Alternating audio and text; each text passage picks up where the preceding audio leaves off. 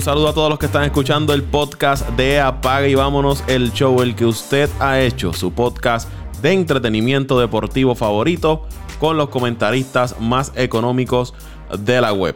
Antonio Toñito Cruz, José Raúl Torres, Ángel Dante Méndez, Luis Vázquez Morales y este que les habla, Paco Lozada. Agradecido por el apoyo que le han dado a Apaga y Vámonos el Show. Les recordamos que los pueden seguir en las diferentes plataformas como lo es Apple Podcast, Google Podcast, Spotify, Evox, Podbean. Ahí usted consigue Apague y vámonos el show. En cualquier plataforma donde usted pueda descargar un podcast, usted hace en el search Apague y vámonos el show y ahí podrá escuchar nuestros episodios.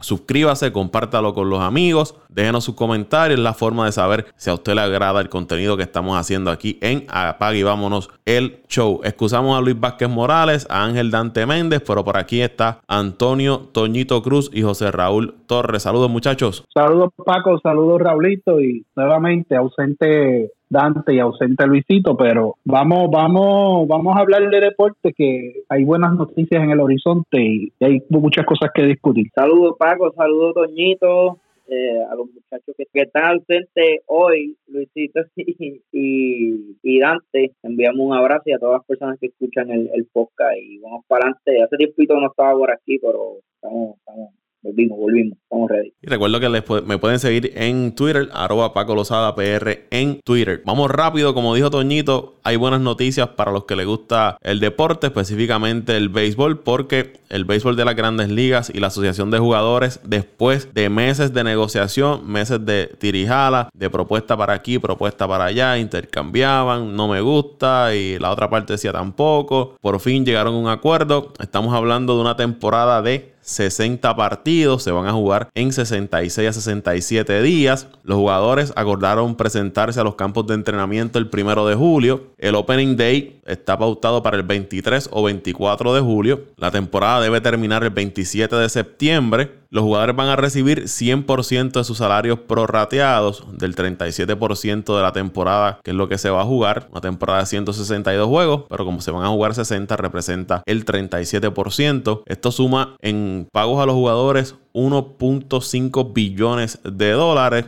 Hasta el momento el formato para playoffs se mantiene en 10 equipos. Se había hablado de aumentarlo a 14 y 16. No se hizo por el momento, pero es algo que pudiera cambiar en los próximos días. Los jugadores no van a recibir dinero de lo que se genere en la postemporada. Tampoco van a utilizar micrófonos. No van a haber fanáticos en las gradas. Y una de las alternativas que se había dado era de que los jugadores usaran el micrófono mientras estaban jugando para darle otro sabor al juego y que los que estaban viendo el partido de sus casas pues, pudieran eh, eh, escuchar esos insights de los jugadores en el terreno. Eso no va, no va a suceder. ¿Cómo va a ser el itinerario? Van a jugar 60 partidos como les indique. Son un total de 40 juegos con los equipos de su propia división y 20 juegos interliga. Pero no van a ser interligas como se hace otros años que es rotando. Que un ejemplo, este año le toca el este versus el oeste, el próximo año le toca el este versus la central. No, no. En esta ocasión, para evitar que los equipos salgan de su zona, no tengan que viajar largas distancias, evitar el contagio por el COVID, los equipos del este de la americana se enfrentarán a los equipos del este de la nacional. Entiéndase, Yankees versus Mets, Yankees versus Bravos, versus Filadelfia, Florida y Washington. Un ejemplo. El, otro caso sería Central versus Central, Medias Blancas versus los Cubs, etcétera, etcétera. Y el oeste versus el oeste, Angelinos versus Dodgers, eh, Colorado versus el equipo de Texas y así por, por el estilo. Esta es la temporada más corta desde el 1878. Va a tener DH para ambas ligas. Por fin, esa era una propuesta que yo siempre he estado a favor de un bateador designado para ambas ligas. Si el partido se va a entradas extra, van a implementar la regla de corredor en segunda base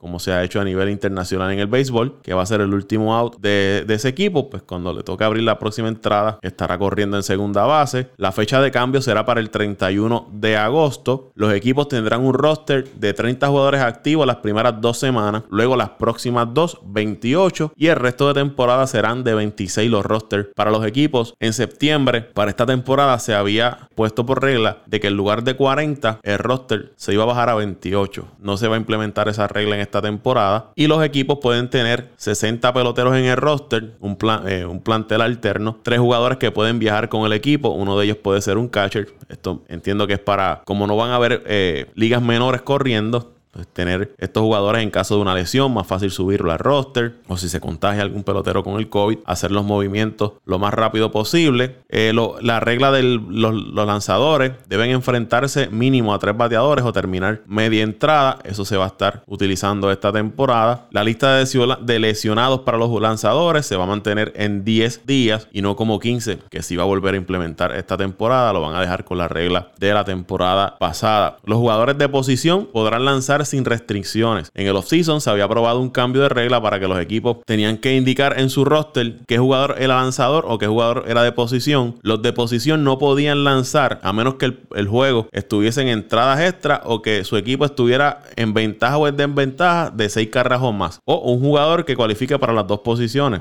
un, un. Los equipos deben ser claros ahora. Eh, iban a ser claros con la, con la regla que se iba a implementar. Ahora no, ahora pues va a ser nuevamente eh, libre. Si un partido es suspendido, se va a continuar en otra fecha, pero no se va a comenzar desde cero. Si el juego no es oficial y se, y se detiene, se va a continuar en la entrada que esté. Si se suspendió la tercera entrada, en vez de comenzar desde cero, pues va a seguir desde esa entrada. Los lanzadores van a tener una especie de, de paño en su bolsillo húmedo que lo van a usar para que eviten estar lamiéndose los dedos solo va a ser agua y no lo pueden usar una vez esté en la goma de lanzar y deben limpiarse los dedos claramente antes de tocar la pelota. Y en caso de que un dirigente jugador vaya a, reclamar una jugada a un árbitro o eh, dirigirse hacia un jugador contrario, no deben pasar los más de 6 pies de distancia. Si lo hacen, conllevará una expulsión inmediata, multas y las suspensiones se van a aplicar según el expediente del jugador. Son algunas de las reglas que han salido una vez se dio a conocer eh, que la temporada del béisbol de las grandes ligas va 60 partidos. Perdóname, Paco, perdóname. Según, según, el expediente del jugador, que tú me quieres decir con eso de que el Puy a la vez que lo voten se va a buscar muchos muchos días de suspensión. Entiendo que es de esa manera. Van a ir a tu expediente. Ah, este jugador será el reporte, o será el reporte del juego este jugador tiene ya un récord de que le gusta el problemático, pues a base de eso se van a llevar la. Si es reincidente y todo eso, me imagino que van a evaluar antes de imponer la, la multa. Ok, ok, está bien. Eh, puedes, puedes continuar. Fue que entendí que, que podía hacer el reporte del juego, eh, pero si, si es de esa forma, pues pues yo creo que sí, estoy, estoy de acuerdo con eso. Y, más cuando hay peloteros como Yacir Puy, ¿verdad? Que, que hoy de güey no tiene contrato todavía. sí, que, y que todos los años, ¿sabes? Eh, es expulsado tres, de, de tres a cinco veces por año. Deben deben aplicar este eh, esa, esas penalidades. Me, me, gusta, me gusta. No no ha firmado todavía con nadie. Ya si el primer Bertoño para los Mets, ahí para que lo pongan con ¿Quién sabe si Céspedes le pone vergüenza?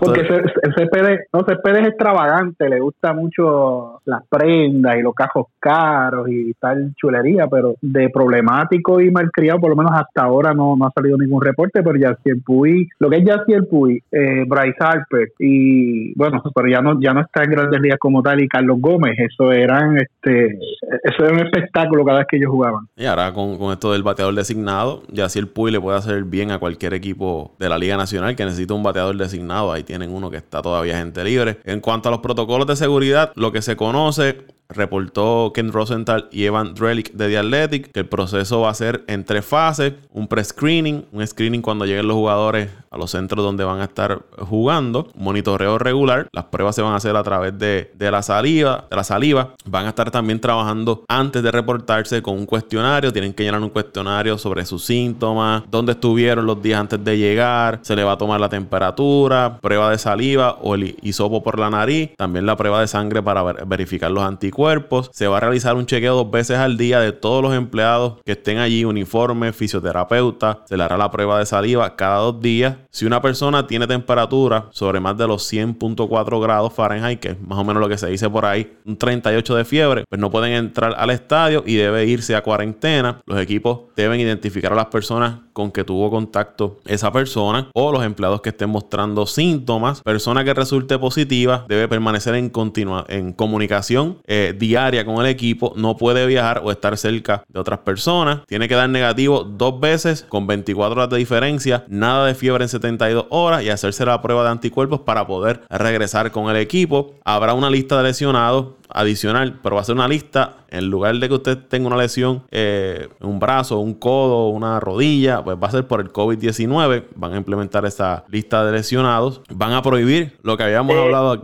Dime. Perdóname, Paco, ¿de cuántos días? Hasta que pase la cuarentena. Depende, ok. bien, Hasta que pase el periodo de cuarentena, yo entiendo que son más de 14 días y luego hacerte, hacerte Ah, todas las pruebas.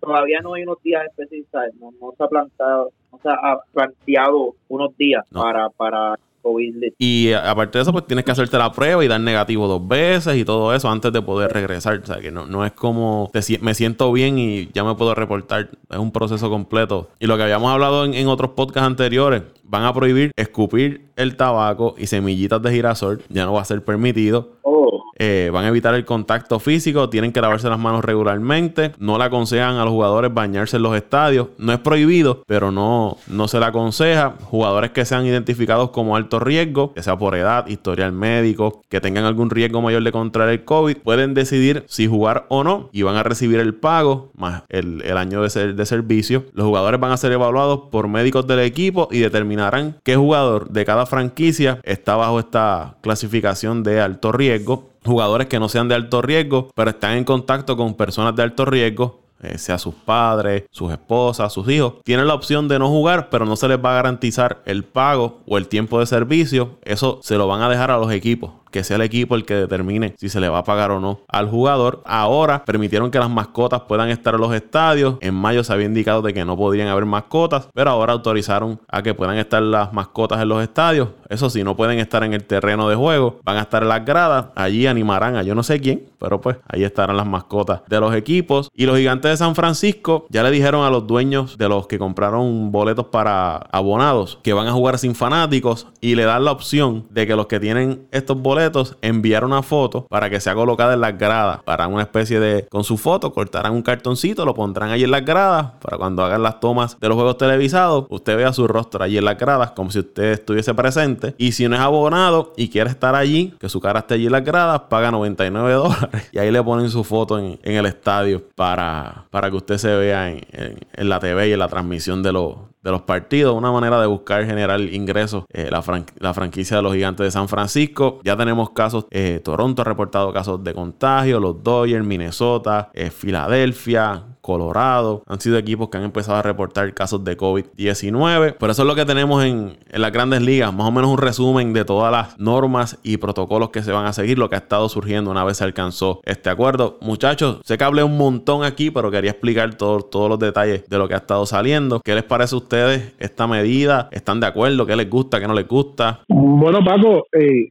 bravo.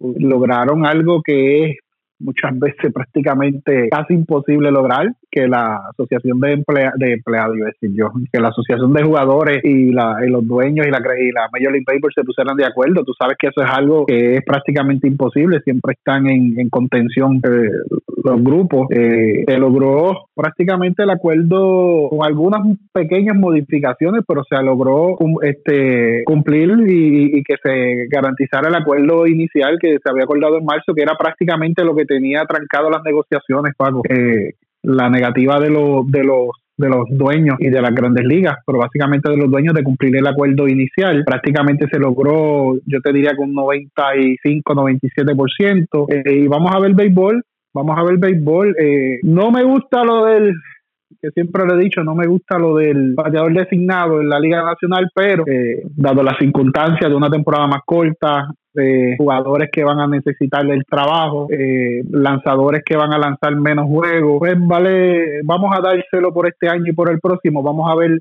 el próximo año si esto pues mejora y se logra controlar y no hay nada extraordinario de aquí a, a diciembre, a ver cómo funciona lo del bateador designado en ambas ligas. eh, Pero yo creo, para que el año eso, que viene. yo, yo creo que eso llegó para quedarse.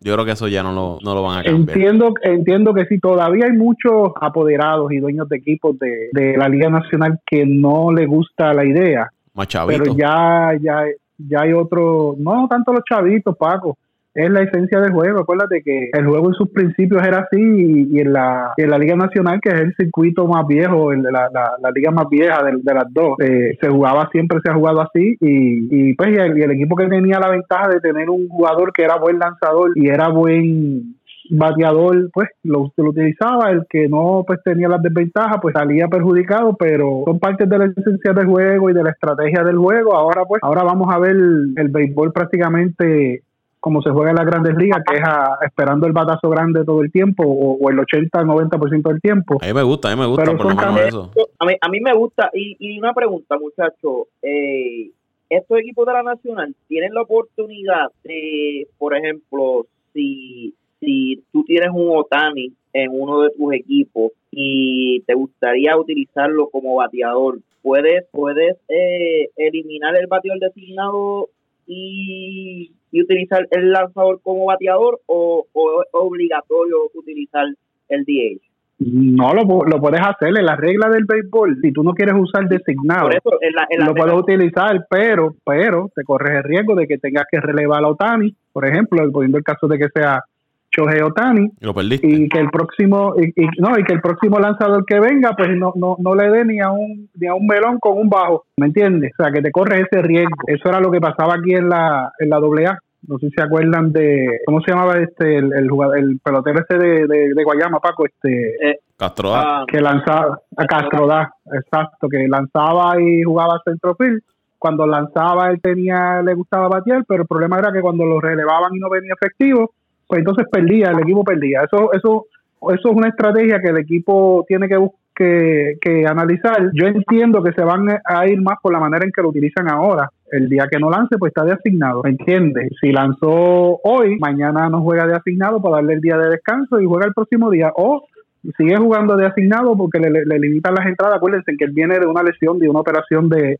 de tomillón y, y, la carga del trabajo pues no va a ser tan fuerte como, como pues en circunstancias normales pero entiendo que, ningún equipo se va a correr ese, ese riesgo de, utilizar un, lanzador como bateador y después perderlo cuando venga el relevo. Ya Madon dijo que iba a utilizar a Otani en la, en la rotación, que posiblemente tenga una rotación de seis lanzadores. Yo digo, una, una rotación de seis lanzadores en una temporada de 60 juegos. Van a tirar cinco juegos por en la temporada cada uno. Tiras cada seis días. Sí, porque eh, normalmente cuando comienza la temporada, son meses de abril, eh, finales de marzo, abril, quizás principios de mayo, usted ve que las rotaciones son de cuatro lanzadores, no, no llega a cinco después que la expanden a cinco. En una temporada de 60 juegos usted va a tener seis lanzadores iniciando. No sé cómo la vamos a ver ahí, este, Joe Hay que ver, yo entiendo que hay que ver, depende, depende su rotación de, lanzadores, Paco. La, rotación de, lanzadores de los angelinos en los últimos, yo me atrevo a decir, los últimos 10 años, si quién sabe hasta más, eh, ha sido una débil. Eh, tú puedes, tú puedes eh, ¿verdad? utilizar esa estrategia con rotaciones como las de las de los Angels, pero yo entiendo que con rotaciones donde, por ejemplo, la, la misma de los Mets, para incluir al equipo de Toño, una rotación donde tú tienes tres caballos, eh, no debes utilizar una rotación tan larga. Por ejemplo, una rotación, eh, entiendo yo que, que los Mets deben utilizar una de cuatro, si acaso cinco, ¿verdad? Eh, de, acuerdo a la fatiga de, los lanzadores, pero equipos como los Mets, me atrevo a decir los mismos Yankees, para tratar de utilizar a Cole lo más la más la, las veces posible la, Cole, quién más otros equipos donde donde tengan estos lanzadores élites los mismos National deben utilizar rotaciones un poco más cortas, me atrevo a decir cuatro lanzadores. no sé, no sé si, si es la misma opinión que ustedes con, la compañía. Hay que ver, eh, Raulito, como tú dices, la, la, la profundidad en su bullpen también de cada equipo, porque, por ejemplo, y pongo el ejemplo de los Mets, que es pues, obvio, mejor equipo del mundo y el más que yo conozco, eh, no tiene no tienes a, a pero tienes, tienes a un Dagrom, tienes a un Mac, tienes a un Stroman, tienes un porcelo y tienes un huaca. O sea que tienes cuatro eh, caballos y tienes a Lugo todavía que te hace las veces de iniciador y de y de relevista. Sindergaard no va, Toño, no, no, no, no, no, no, no, no, el, el, yo creo que si, si no me equivoco, les iban a someter a un atomillón también. Sí, lo llegaron a sí, lo sometieron, sí, lo, por eso sí, lo sometieron en marzo a un atomillón. ¿Te acuerdas que hablábamos de que estaba en duda la operación por lo del COVID? Porque no se consideraba una cirugía, eh, de, ¿cómo es este? Necesaria. Sí, pero se la, llegaron, se la, llegaron, a hacer. Se la llegaron a hacer, o sea que eso es una recuperación de, de, alrededor de 12 a, a, 14 meses, o sea que este año no va a estar. Posiblemente medio año, el año que viene. Hasta el año que viene. Posiblemente medio año. Posiblemente, exacto hasta junio. La ventaja es pues que no lo pierdes tantos juegos. En vez de, de, las 20 salidas o 25 salidas que te iban a hacer, pues se pierdes 10 salidas nada más. Pues esa es la única ventaja. Pero todavía te quedan cuatro, cuatro lanzadores ahí de, calidad, de calidad. Y, entonces si tú refuerzas el bullpen, como pues lo hicieron los Mex, pues que añadieron a, a y a otras y a otros elementos en el bullpen que te da la opción de llevar tu, tu, tu caballo, tu, tu, inicialista, que te dé 5, 6, 7 entradas buenas y después las últimas 2, 3 entradas traes tu bullpen y tu bullpen te hace el trabajo, pues los mantienes descansados y los mantienes frescos y a la misma vez los mantienes en forma para la postemporada. Lo que sí Paco estaba mirando con cómo cómo se van a distribuir los juegos interligas Oye, ese este de la Nacional y ese este de la Americana, eso va a ser un sálvese quien pueda, porque Yankees, Boston, Tampa Bay, Mets, Bravo, Filadelfia, Nacionales eh, y los mismos Marlins que pues que aunque no ya no están en ese nivel, pero han mejorado. ¿Y Toronto? Esto va a ser a ah, Toronto que ha mejorado también. Pues lo, lo, los Baltimore pues se ha quedado atrás, pero va a ser una temporada, temporada bien corta y bien fuerte para esos equipos que están en el este de ambas ligas. O eh. sea que ahí eh, las proyecciones que están haciendo de que quede primero, gane posiblemente 32, 33 juegos, yo creo que se pueden, se pueden limitar, yo te diría un 28, un 30, 31 juegos, por lo complicado que está ahora mismo. Ese posiblemente veamos un ganador de Sayón ganando 5 o 6 juegos en la temporada siendo ganador de un premio sí, este, sí, sí, son, son detalles que me gustaría entrar después en otro, en otros podcasts, pero de verdad que esa, esas divisiones del este de ambas ligas, como tú dices, eso va a ser tierra de nadie. Ahí equipo que resbale dos semanas se puede prácticamente eliminar. Eh, no, y, equipo que empiece caliente, que de los primeros 30 juegos te gane 20 que prácticamente está en la postemporada, ¿me entiendes? Aquí yo creo que va a cambiar todas las estrategias de los equipos, de los jugadores, porque muchos dicen temporada larga, pues poco a poco voy entrando, voy, poco a poco voy apretando. Ahora tienes que salir fuerte desde el saque. No puedes recostarte de que en julio los cojo o en julio que comienzo a mover el bate como se esperan de mí. Ahora tienes que empezar a producir temprano. Y algo importante es que, es que ahora mismo, Paco, si no aprovechas los juegos, por ejemplo, en esa división del este, tomando el ejemplo de, ¿verdad? Y ya están hablando de esa división, que yo también entiendo que, que, la, que va a ser la más fuerte. Eh, si tú no si tú no aprovechas estos juegos con Baltimore, un ejemplo, los mismos Marlins, que de verdad deben ser los equipos eh, sotaneros, deben ser, entre comillas. Eh, por ejemplo, una serie que te toque con Baltimore, la primera serie de la temporada, y, y Baltimore te barre o, o, Baltimore te gana la serie, empiezas con el pie izquierdo, ¿sabes? Eh, es bien complicado y va a ser complicado después jugar con equipos como Atlanta, Washington, como ustedes dicen, los mismos Mets. Eh, si tú no aprovechas estos juegos desde el principio, eh, va a ser bien, bien testativo. Eh, vamos a ver, como tú dices, Paco, van a haber muchas estrategias diferentes. Yo creo, en mi opinión, en mi opinión, los equipos que tienen el picheo tienen un poco más de ventaja porque, como Paco estaba hablando, van a venir con todo, van a tratar en, en temporadas largas, nosotros podemos podemos observar de, que el picheo se, se inventa mucho. Eh, a veces una rotación de 5, 6, traen este chamacos de, menores, probando a ver, a ver qué tienen. Eh, el bateo de principio de temporada, una alineación prácticamente es la misma desde principio de temporada hasta, el final, pero con el picheo se prueba mucho los mismos relevistas. Y yo entiendo que esta temporada tú tienes que venir con lo mejor desde el principio, tus mejores televistas, tus mejores iniciadores y estos equipos que tienen el picheo, entiendo que tendrán la ventaja en esta temporada. Eh, el bateo, como, como acabo de decir, el, el bateo en las temporadas largas siempre, ¿verdad? siempre ha, sido, no, no hay mucho cambio uno ve mucho cambio en las alineaciones, pero sí en el, en el picheo. Eh, entiendo que, que, el equipo donde sus, lanzadores eh, hagan el trabajo o equipos que ya tienen un, historial de, de, buen picheo eh, van a tener la Mirando por encima, no solamente la, el este va a estar complicado, la central también, porque la central de la Liga Americana tienes a, a los indios, tienes a Minnesota y tienes a las medias blancas que han hecho movimiento y se han reforzado bastante bien. Y si vas a la nacional, tienes los Cops, tienes los Piratas, tienes a San Luis y tienes un equipo de Cincinnati, de Cincinnati, que también ha hecho sus movimientos y se ha reforzado. Los Piratas se ven más débiles en esa, en esa división. Y si vas al oeste, tienes a los Dodgers, Tienes a los padres que ha hecho sus movimientos, una serie de jugadores jóvenes. Arizona eh, también ha, ido un equipo que el año pasado estuvo también ahí en, la pelea hasta, hasta el final. Y en la americana, pues tienen los Astros, tienen los Atléticos que siempre se meten en la pelea, aunque los Atléticos son de estos equipos que calientan ya a mitad de temporada. Hay que ver los angelinos. Decir, Paco, tienes a, tienes a los Atléticos que hay que ver este año, donde la mayoría de las veces no acostumbran ellos a ganar después del juego de estrellas. Este año 60 juegos tienen que, que buscar otra estrategia. Entonces, si ustedes, si ustedes recuerdan, el año pasado los marineros empezaron bien sólidos. A eso iba. Año, si los, si los marineros empiezan de esa forma, puede ser un equipo eh, que cualifique para la temporada. Eh, va, va, a estar bien, va a ser bien interesante esta, esta temporada. los Rangers de Texas comenzaron muy bien también la, la, temporada pasada. Yo me atrevo a decir, de, los, de esos 10 equipos que van a entrar a la postemporada, me atrevo a decir y, y apostaría de que dos, de, dos equipos de esos 10, al menos dos equipos, eh, sotaneros van van van a colarse en esos 10 equipos. cuando cuando digo sotaneros son equipos verdad que, que uno no espera eh, que, que, que, cualifiquen o que no tenga la oportunidad de cualificar en una temporada completa de 162 juegos. Si yo fuera a Grandes Ligas, buscaría la forma de colocar por lo menos un par de equipos más en la postemporada. Por lo menos dos más por cada liga. Sé que ellos quieren una, tienen una fecha para terminar la temporada. pues, obviamente tienen miedo de una, una segunda hora del COVID alegan de que también las cadenas televisivas no, no se van a interesar en transmitir juegos luego de la fecha de octubre. Pero sería también interesante añadir por lo menos dos equipos más. Porque van a, van a haber equipos que posiblemente se queden fuera eh, por un juego o dos juegos.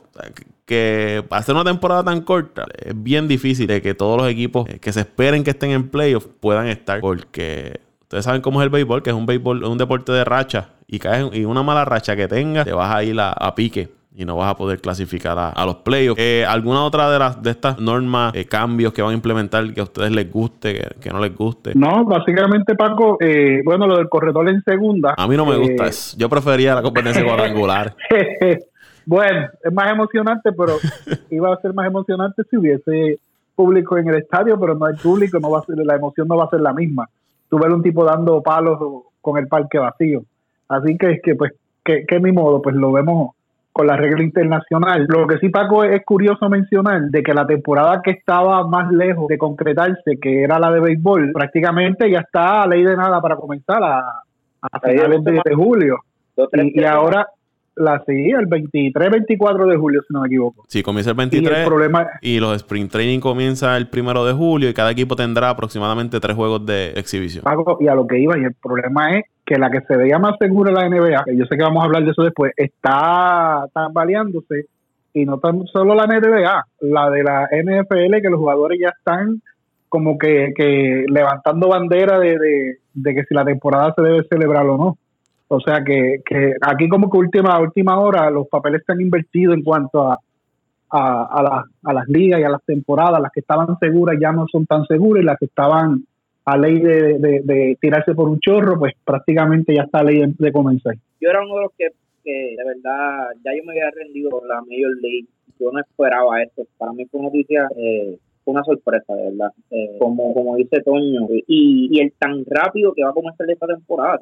Esta temporada se cuadró esta semana y, y ya vamos a comenzar el, del 24, 23, 24, 25, no esos días, antes de la, de la misma NBA. Eh, yo esperaba de verdad que, que comenzara lo menos en agosto quizás a mediados de agosto, si es que iba a comenzar. Eh, la verdad es que pero lo hicieron lo hicieron bien a lo último. No no me gustó la forma de cómo la trabajaron desde el principio, pero eh, pudieron verdad levantarse y, terminar terminar las conversaciones eh, de forma fuerte y positiva hay que ver eso del corredor Paco yo entiendo no estoy de acuerdo tampoco pero eh, es una temporada donde donde no te puedes dar el lujo de, suspender muchos juegos y yo creo que están buscando la forma, ah, también lo, lo perdóname, lo, lo viste al principio del podcast donde estos juegos que se suspenden en la segunda, tercera, cuarta entrada se van a, seguir desde, desde ese momento. Entiendo que, que están buscando la forma de,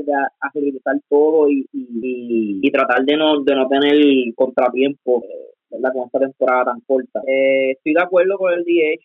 Eh, quiero que se quede, soy de los, de los fanáticos del, del DH, entiendo que, que teniendo otro bateador con mucha más oportunidad que, los mismos lanzadores, eh, te trae más emoción al juego. Eh, yo entiendo que cuando tú tienes un bateador o un lanzador bateando, eh, es prácticamente un out. Si, buscamos los números, el promedio de, de bateo de, los lanzadores por año, yo me atrevo a decir que no llega ni a, ni a 100. Paco, no sé si, si algún día has podido ver esa estadística. Eh, es prácticamente eh, un sacrificio. Eh, a estos dirigentes ponen a, los, a los lanzadores a tocar. Entiendo que, que, que sí, que, que es, buena decisión esto del día. Y, y nada, eh, espero que se quede. Eh, Cada cual tiene su opinión, Toño tiene la suya, pero pero estoy de acuerdo. Estoy de acuerdo que, el día se quede. Eh, y más hay muchos lanzadores que, que han pasado por, por lesiones, por, por estar ¿verdad? Eh, eh, bateando o deslizándose en las bases. Me acuerdo del caso de, uno de los lanzadores de, de los Yankees, apellido Juan, no sé si se acuerdan, que, vino de, la Liga de Japón, eh, comenzó muy bien su carrera y en una lesión, que me acuerdo que fue yo creo que con los mismos Mets, un bolazo en una de, yo creo que fue uno de, sus codos, perdió la carrera luego de eso y, y una suerte tenía mucho futuro y no solamente él sino muchos lanzadores que han perdido su carrera por por bolazo o por eh, deslizarse eh, en, las bases verdad cuando esto, están eh, corriendo verdad deslizándose So, entiendo que, que, sí, que fue una buena decisión y, espero que Para terminar con el béisbol, es, no todo es color de rosa. Hay jugadores que ya se han expresado. En el caso de Lucas Yolito, que es el lanzador de los Medias Blancas de Chicago, este expresó que no se siente 100% eh, cómodo con eh, ir a jugar por todo esto que ha estado ocurriendo. Dice que es una pandemia, esto del COVID-19. Y otro que se expresó en estos días fue eh, Garber, que es el receptor de, los mellizos de Minnesota. Que él dice que la Grandes Ligas solamente se ha preocupado por jugar, pero no se ha preocupado por, por los riesgos de la salud de los jugadores. Y que lo que ha estado ocurriendo en los Estados Unidos es bastante peligroso. Que como todo, van a haber jugadores a favor y van a haber también jugadores que están en contra o que no se sienten cómodos con que se reanude la, la temporada. Lo cierto es en Estados Unidos se está complicando la cosa nuevamente con el COVID. Hay unos estados que han tenido unos picos de contagios del COVID. En el caso de Florida, es preocupante. Y hablando de Florida, ahí es donde se va a jugar la NBA en Orlando, que va a ser la, la llamada burbuja. Y hoy, ya que estamos grabando este podcast, que lo estamos grabando viernes 26 de junio, el comisionado de la NBA, Adam Silver, tuvo una conferencia de prensa con los medios de comunicación. Allí estuvo también Chris Paul, que es el presidente de la Asociación de Jugadores, y la directora ejecutiva Michelle Roberts. Silver eh, manifestó estar preocupado por los casos de COVID en Florida y dijo Silver a Mark Stein del New York Times, el nivel de preocupación ha aumentado no solo por el aumento de los niveles en Florida, sino en todo el país. Durante esta conferencia, Silver dijo también que una propagación significativa de COVID-19 dentro de la llamada burbuja podría llevarlos a detener el torneo. Esto según Malika Andrews de ESPN. O sea que si se sale de control dentro de la burbuja, olvídense de la temporada de, la NBA, porque es así y todavía no han llegado los jugadores. Y vimos Jabari Parker, Nicolas Jokic, Malcolm Brogdon y otra serie de jugadores que han salido positivos al COVID. Hay quienes dicen, bueno, mejor que les dé ahora, que les dé cuando estén en la burbuja. Pero si eso se llega a salir de control, yo no tengo duda de que la NBA vaya a detener la temporada. En el caso del boxeo, eh, Top Rank está llevando combates en Las Vegas y en una especie de burbuja también. Y hemos visto que se han, han habido casos positivos dentro de la burbuja y hay menos gente que la que se espera que haya en la, en la NBA. Lo vimos con el, puerto, caso del puertorriqueño José Pedraza, que el entrenador de su rival de hace una semana atrás dio positivo y el día de la pelea la tuvieron que, cancelar. Se van a medir ahora en, julio 2. Pero estamos hablando de un ambiente controlado de menos personas que las que se espera que hayan en, la burbuja de la NBA y están saliendo casos positivos. Y que ojo con esto, se puede salir de, control como está la situación en, Florida. Y otro tema es que eh, levantaron eh, bandera porque los equipos que no van a participar en esta burbuja, los ocho equipos eliminados, no hay un plan para ellos en cuestión de cuándo pueden comenzar su preparación para la próxima temporada, las prácticas y todo eso. Esos equipos como que los han dejado hacia un lado, no le han dado mucha importancia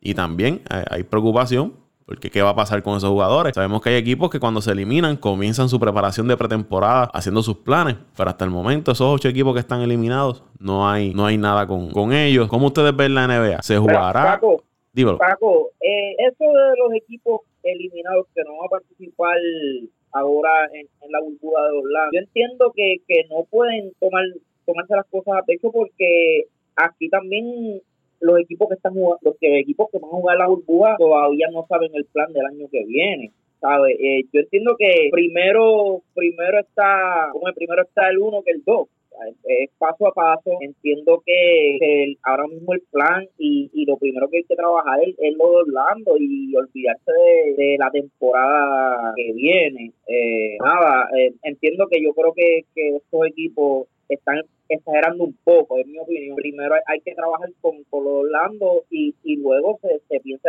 en la, temporada del año que viene, eh, ¿verdad? Porque todos, todos están afectados. Aquí nadie sabe lo que va a pasar el año que viene. Primero, como tú dices, todavía no se sabe lo que pueda pasar en Orlando. ¿Cómo vamos a pensar en el año que viene? Ah, y iba 16 de 302 jugadores de la NBA han dado positivo al COVID. Como les mencionaba, eh, Bobby Hill, Derrick Jones Jr., Alex Lynn, Jabari Parker, Malcolm Brogdon, son algunos de ellos, de los que han dado positivo. Bueno, yo he seguido las cajeras de Malcolm Brogdon y, y, Jabari Parker y, no, no quiero escucharme, ¿verdad? Este burlón o algo así, pero es que la verdad es que Brogdon y, Parker, si no, si no es por lesión, es, por enfermedad, han sufrido desde que llegaron a la NBA, han sufrido de, lesiones y, ahora esto desde el COVID, no sé si, si es mala suerte o, ¿verdad? Su, su, su composición física no, no lo ayuda porque eh, eh especialmente Jabari Parker. Jabari Parker cuando llegó a la NBA prometía ser una de las superestrellas y hoy día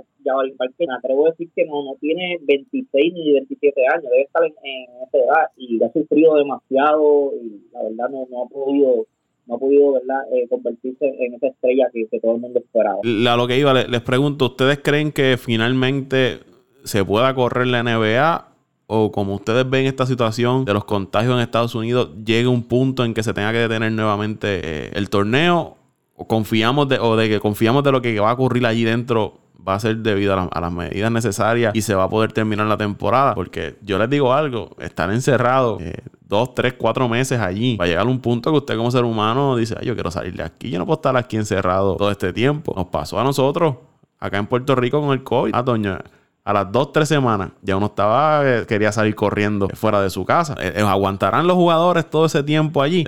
yo no sé, yo lo veo un poco riesgoso y, pienso que la liga, al igual que grandes ligas, todo fue por dinero. Más allá de la seguridad y el bienestar, no, yo creo que se va a jugar por dinero, no matter what. No importa lo que pase, hay que jugar por el factor económico, pero no, no veo que le hayan prestado mucha importancia a la salud de los jugadores, aunque hayan enviado protocolos y, mil cosas, no sé. Lo veo un poco riesgoso.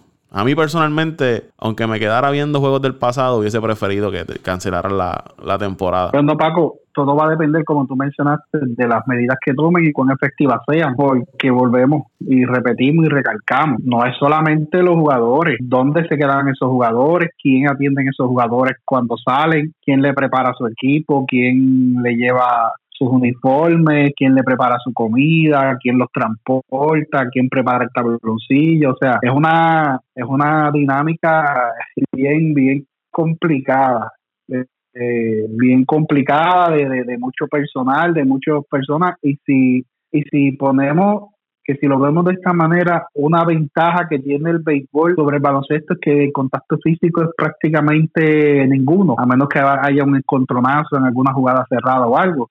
En el baloncesto están continuamente con en contacto, en contacto físico, intercambiando fluidos, sudor, eh, tocándose, ¿no me entiendes? Entonces, ¿qué vamos a hacer? ¿Vamos a ya los, los jugadores a seis pies? O sea, es algo bien complicado, que es lo, mismo que sucede en el boxeo y en estos eventos de arte marcial y la lucha libre, por lo menos en la lucha libre, no sé Paco si tú has tenido informes de positivos, pero por lo menos en la lucha libre, la WWE, no, no, he escuchado de, de positivos, igual que en el en, en el en UFC, en las artes marciales mixtas igual que en el soccer, yo no he escuchado por, por Sí, en el soccer sí, sí en el soccer ya, ya han habido han, han habido reportes de positivos. Sí, en la Liga de Alemania, en la Liga de Alemania que abrió hace poco, se dieron casos rapiditos y aparentemente fue, fue, unos jugadores que se salieron de, del área y cuando regresaron estaban contagiados con COVID. Sí. Y si tú le añades eso a Paco, que si son jugadores que son asintomáticos, o sea, no le da fiebre, no le da escalofríos, no le da este todos esos síntomas que le da el COVID y te pueden seguir jugando con, con, el virus encima y te contagian al otro y el otro te contagia al otro.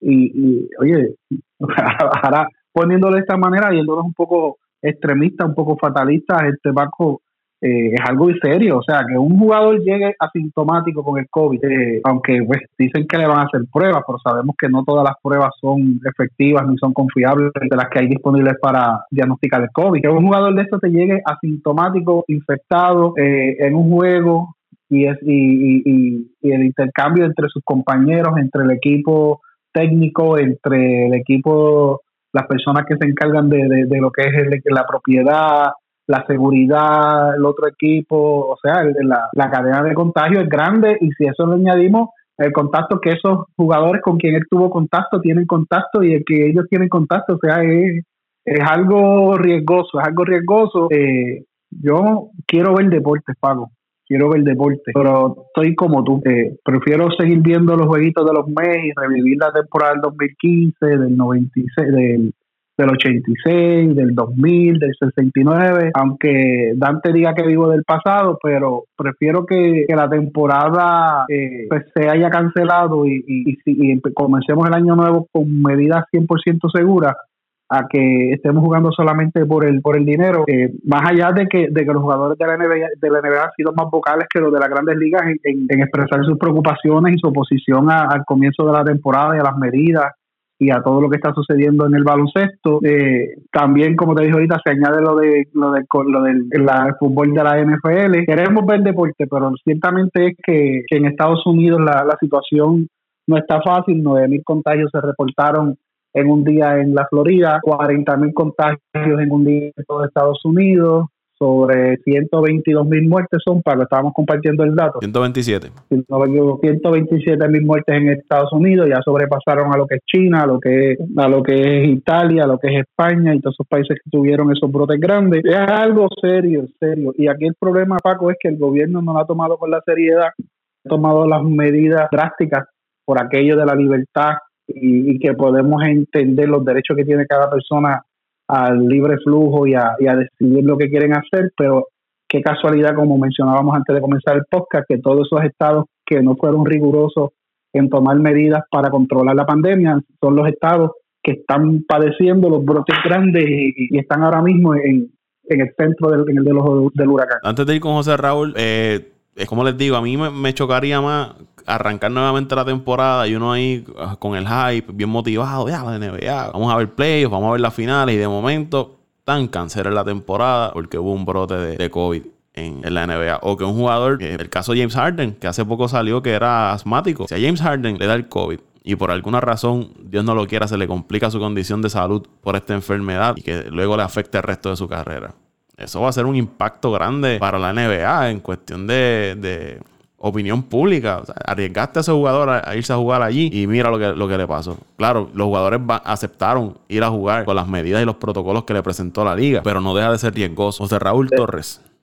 no, definitivamente. Yo creo que, Toño, y ya ustedes lo han, lo han dicho todo, eh, en mi caso, como fanático de los Bucks y los Lakers, ah, quiero que, como, que, que, que se reanude la temporada porque son equipos que tienen mucha posibilidad de llegar a la final, pero como, como tú dices, Paco, eh, es bien riesgoso y más en una zona de Florida donde ahora mismo eh, es el, el, el, oye, se me fue el nombre, lo que lo que estaba pasando en Nueva York, que es el centro de... el epicentro el epicentro, el epicentro de esta enfermedad, eh, es bien riesgoso, pero tengo que decir que si la temporada se reanuda el julio, en el 30 de julio, tiene que buscar la, la, la, la NBA tiene que buscar la forma de terminarla sea como sea. Eh, sería peor, como tú dices, ilusionarnos a nosotros los fanáticos, por ejemplo, terminar la temporada regular, entrando en unos playoffs y a mitad de unos playoffs cancelar la temporada. Yo creo que sería eh, de verdad fatal para los fanáticos y para la, la,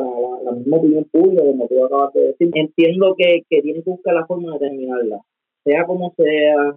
Eh, como está haciendo el soccer ahora mismo, el soccer creo que esta semana terminó la temporada de Inglaterra y la de Alemania también estos días buscar la forma de determinarla.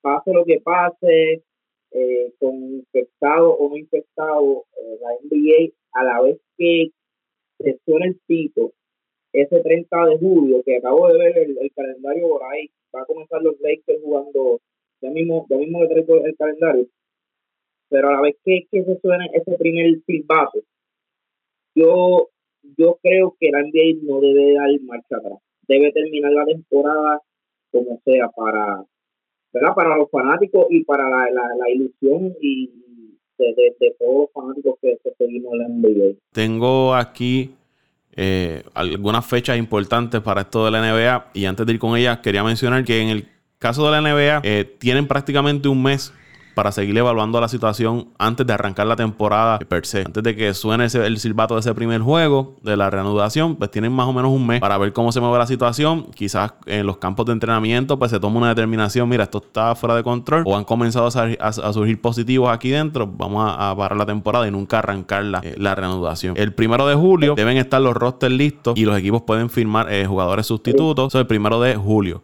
Del 7 al 9 de julio. Pregunta, ¿Hasta cuándo tiene la NBA para para eh, parar prácticamente la, la, NBA? No parar, sino, este, eh, ¿cómo puedo decir? Este, cortar la temporada.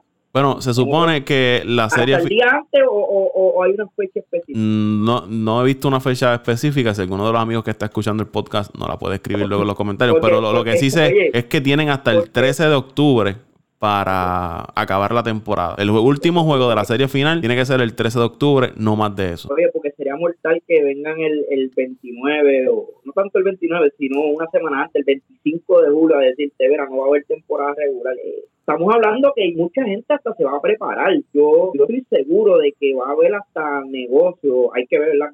Cómo, esto de la pandemia eh, sigue eh, aquí en los Estados Unidos. Pero, por ejemplo, hasta en Europa, que donde la, la pandemia ha mejorado un poco, quién sabe hasta en Puerto Rico, van a haber, van a haber lugares donde se va a preparar. Y, que y la única forma de verlo es vía televisiva.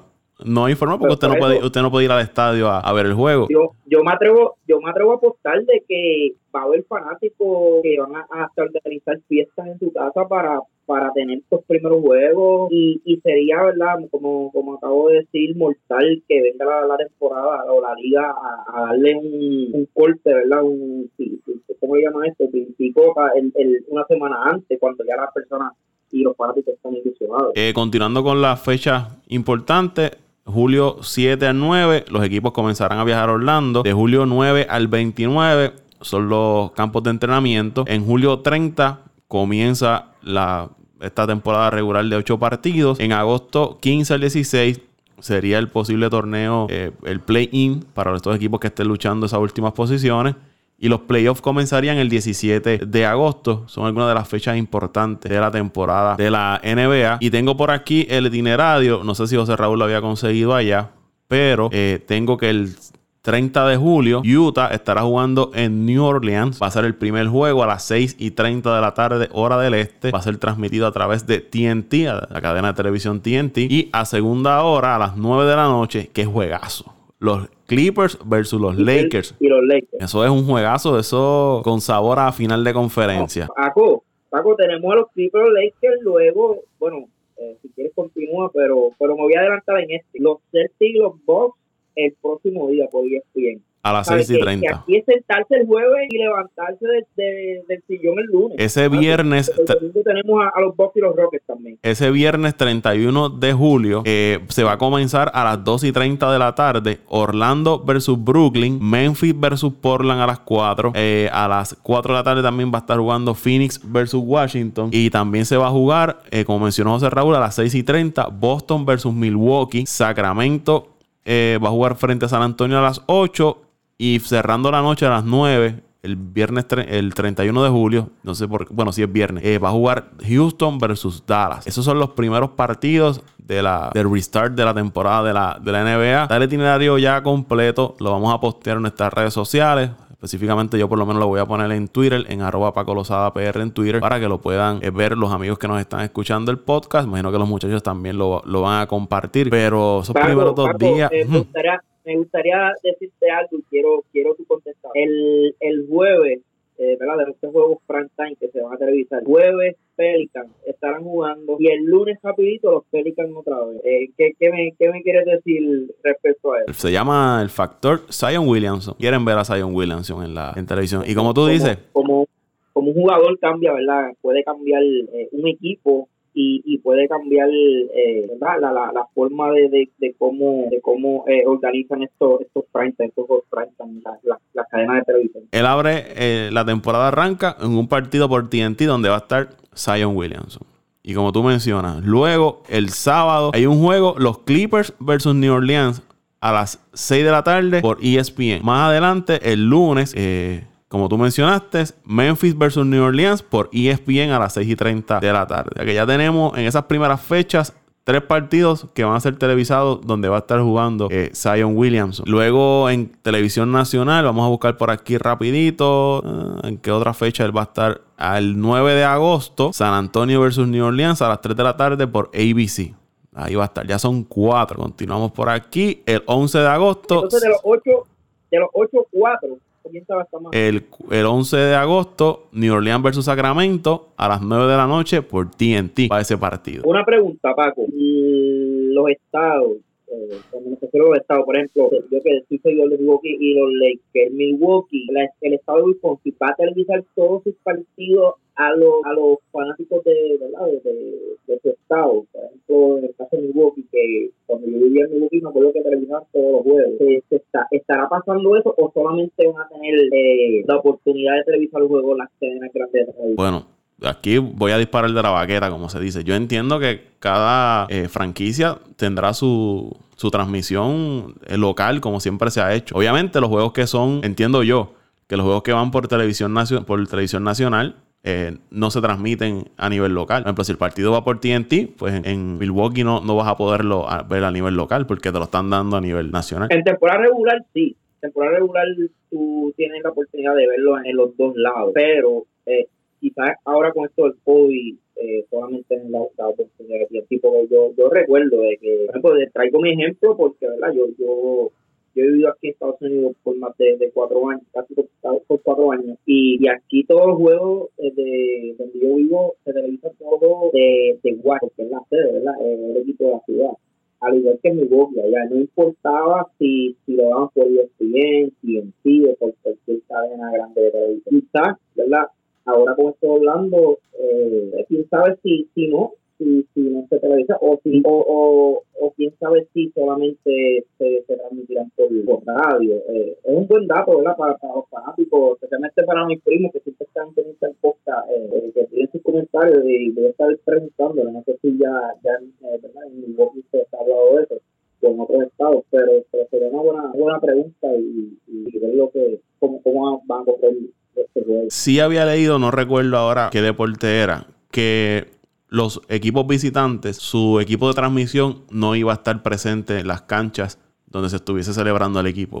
Un ejemplo, no sé si era la NBA, Grandes Ligas, fútbol, ahora mismo no tengo ese dato y me excusan los amigos, pero si el juego era en Milwaukee, estaba jugando Boston en Milwaukee, la transmisión de Boston no podía ir a Milwaukee, no podía estar presente en ese juego, dando un ejemplo. Y sí lo podían ver a través de un clean fit y transmitir desde un lugar específico en su estado. No se iban a, permitir estos viajes de equipos de transmisión de un lugar a otro. La NBA pues, obviamente va a jugar en, Orlando y van a estar todos allí. Pero no, ahora mismo no recuerdo en qué deporte era, pero había leído de que las transmisiones visitantes no se le iba a permitir ir a, los estadios o canchas a hacer las transmisiones. Ok, ok.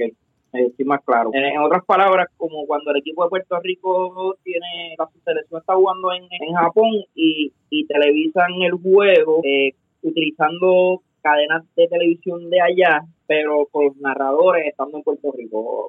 Un, estilo de... Algo, algo, algo parecido, se le llama una señal limpia, un clean feed, que es lo que tú recibes, en ocasiones lo recibes sin gráfica, solamente la señal limpia, sin audio vas narrando sobre lo que estás viendo en, ese momento. No, y, esto le ayuda, esto le ayuda, este, por ejemplo, eh, vamos a poner un equipo Memphis que juegue contra los Lakers y Memphis sea local. ¿A quién le conviene? Le conviene a Memphis porque entonces todos los fanáticos de los Lakers que no son solamente en Los Ángeles, sino en todo Estados Unidos y alrededor del mundo, van a buscar la televisora de, de Memphis para tratar de ver el juego, ¿me entiendes? Eso también es un beneficio, hay que verlo de las dos, de las dos, de las dos caras. Eh, pero, pues, hay que, quedar ver cómo fluye, es como dice Paco, yo prefiero que la suspenda a que, que comience y a mitad tengan que parar. Y, y un poquito difiriendo de, de, lo que tú dijiste ahorita, este Raulito, de, de que la terminen eh, sea como sea, hay que terminar la temporada, hay que tener un poco de cuidado porque entonces ahí puede venir eh, la mala imagen de que, mira, por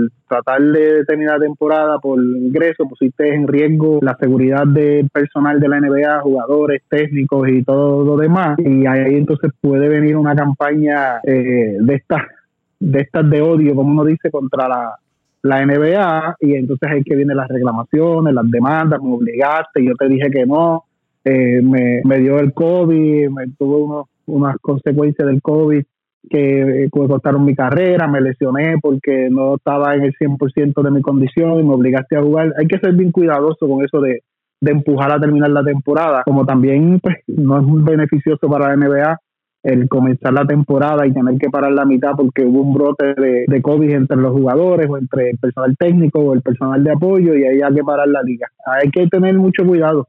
Yo en eso estoy con Paco. Es mejor no comenzarla antes que tener que parar la mitad eh, y así nos evitamos muchos sinsabores que como tú dijiste, este Raulito, tú mismo lo dijiste muy bien. Celtic contra los Bucks. Imagínate que yo le diga Raulito, vamos para casa a ver el juego de los Bucks, que yo prepare eh, la semana que viene y te invito con una semana antes de anticipación porque tienes que hacerte así para que te dejes salir.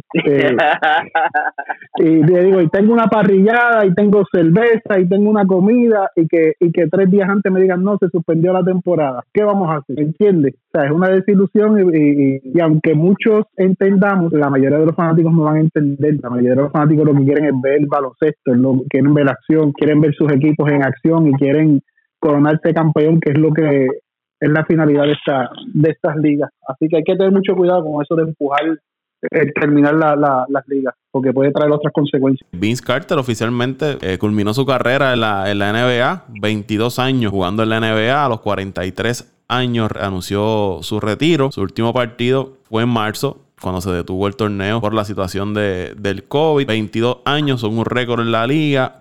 se convirtió en el primer jugador en la NBA que participó en cuatro décadas distintas. Participó en los 90, los 2000, 2010 y ahora 2020. Eh, participó Vince Carter. Jugó 1541 juegos en la NBA. Se quedó detrás de Robert Parrish con 1611 y de Karim Abdul-Jabbar con 1560. Anotó un total de 25.728 puntos Quedó en la posición número 19 en la historia de la liga. Promedió 16.7 puntos por juego, 4.3 rebotes, 3.1 asistencia. De campo tiró 43.5%, 37% del área de 3 puntos, 79.8 del área del tiro libre. Eh, fue a varios juegos de estrella, 8 juegos de estrella. Estuvo, ganó medalla de oro con la selección de Estados Unidos en el 2000, dos veces All NBA, ganó competencia de donkeo en el 2000, eh, novato del año en el 99. No, no es justo, Paco, no es justo una justo tan gloriosa. No, no vamos a comenzar en comparaciones, pero fue un gran jugador de mucho impacto en lo que fue el estilo, sus saltos, la,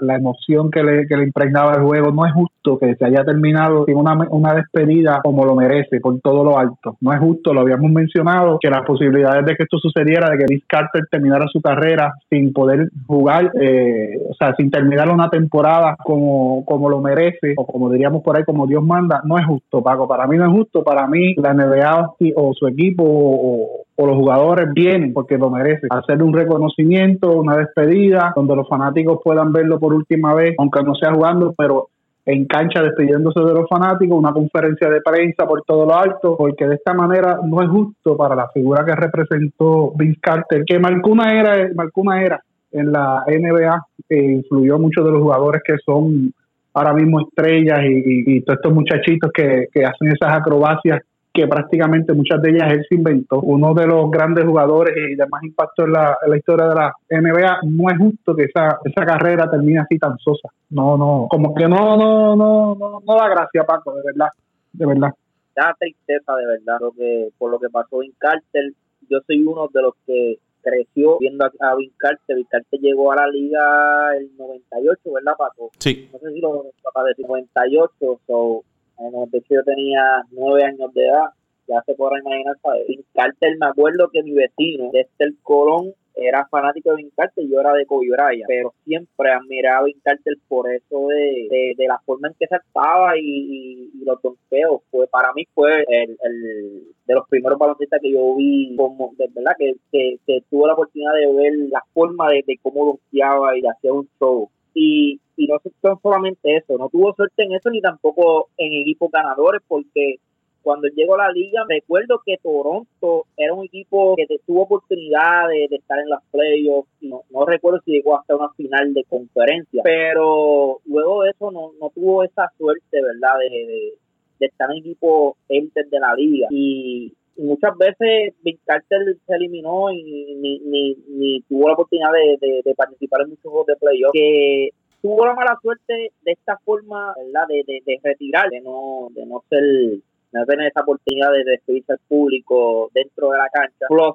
eh, no, tuvimos la oportunidad de verlo en muchos pues, partidos de, de playoffs. También las lesiones lo atacaron en un momento de su carrera. Por lo alrededor del 2000, pero 2007, 2015 tuvo, tuvo muchos problemas eh, de lesiones. Pero, pero nada, eh, yo creo que lo menos que debe hacer la NBA como dijo Toño, hacer un homenaje grande y, y, buscar la forma de, premiarlo, porque la verdad es que su carrera fue limpia y, y fue exitosa en, estadística, ¿verdad? No, no, no mucho en, en, conjunto, pero, pero sí en estadística. Y, y fue un ejemplo en la cancha. Eh, hay varias cosas que voy a diferir de José Raúl ahí. El caso de Vince Carter es un jugador que cuando una vez sale Jordan, estaba Iverson, se queda Iverson, se queda Kobe, Duncan, Chuck, Weber, llega Vince Carter y también es ese grupo de jugadores que están al frente de la liga en lo que llega esta generación entonces de los LeBron James, etcétera, etcétera. Sí tuvo su impacto en Toronto, puso el baloncesto en, en Toronto en el mapa. Eh, yo lo recuerdo más por sus donkeos que por otra cosa. Pero de que se fue limpio, no sé si ustedes recuerdan o habían visto el, dato, y esto yo lo leí, eh, creo que fue el año pasado, un artículo que hizo el LA Times, y hablaba de que en un momento dado Vince Carter cuando estaba llegando ya a sus últimos años en Toronto, él estaba forzando de que lo cambiaran. Y a él se le señala de que estaba jugando sin esfuerzo, sin energía, eh, estaba como que recostado. Se le señala más bien de que fingió tener lesiones serias en la rodilla. Y todo esto era para que lo cambiaran del equipo. Eh, se le señala también de quitarse en los juegos porque él ya no quería estar en Toronto y empezó pues, a crear este tipo de escenario para que lo avanzaran a salir de, para que salieran de él, de la franquicia y lo cambiaran a, otra franquicia. Que eso no habla muy bien de usted, de, usted como jugador. Si usted hizo eso eh, buscando salir de,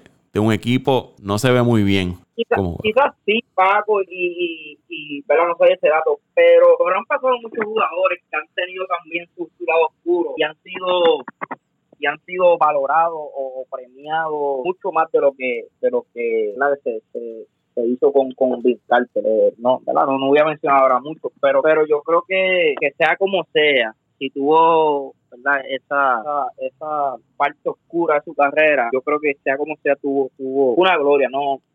hay que recordarlo como uno de, esos jugadores grandes en la, en la década de, del 2000 al 2010. Sí, sí, marcó, marcó, marcó una época. Una historia y siempre se va a recordar.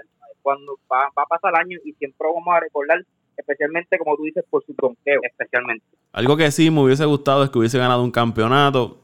Bueno, muchachos, hasta aquí este episodio de Apague y Vámonos el show. ¿Dónde lo siguen en las redes sociales? Bueno, a mí me siguen porque yo me lo sé en arroba Antonio Cruz 528 en Twitter, arroba Antonio Cruz 528 en Twitter, ahí siempre estamos posteando deportes, política, coronavirus, eh, de todo un poquito, siempre estamos ahí, nos pueden seguir dejando, nos dejando su comentario, su mensaje en el, en el inbox de sus sugerencias, intercambiamos opiniones y si hay que guerrear un poquito, guerreamos también. Ahí me siguen en arroba Paco Lozada PR en Twitter, arroba Paco Lozada PR en y antes, Twitter. Y antes que se vaya, arroba Pinto Torres 821.